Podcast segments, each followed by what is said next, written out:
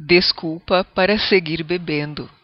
Toda sexta-feira, às 20 horas, um cara chegava em um bar e pedia três cervejas ao mesmo tempo. Tomava uma, a outra, a terceira, pagava a conta, levantava e ia embora.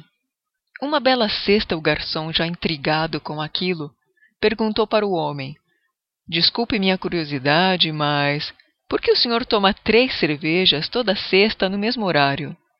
E o homem respondeu: Porque tenho dois irmãos e nós moramos longe um dos outros.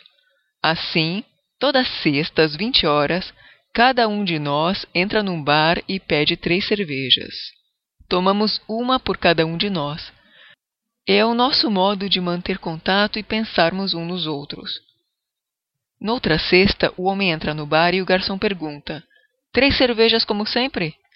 E o homem diz: não, apenas duas. O garçom gela.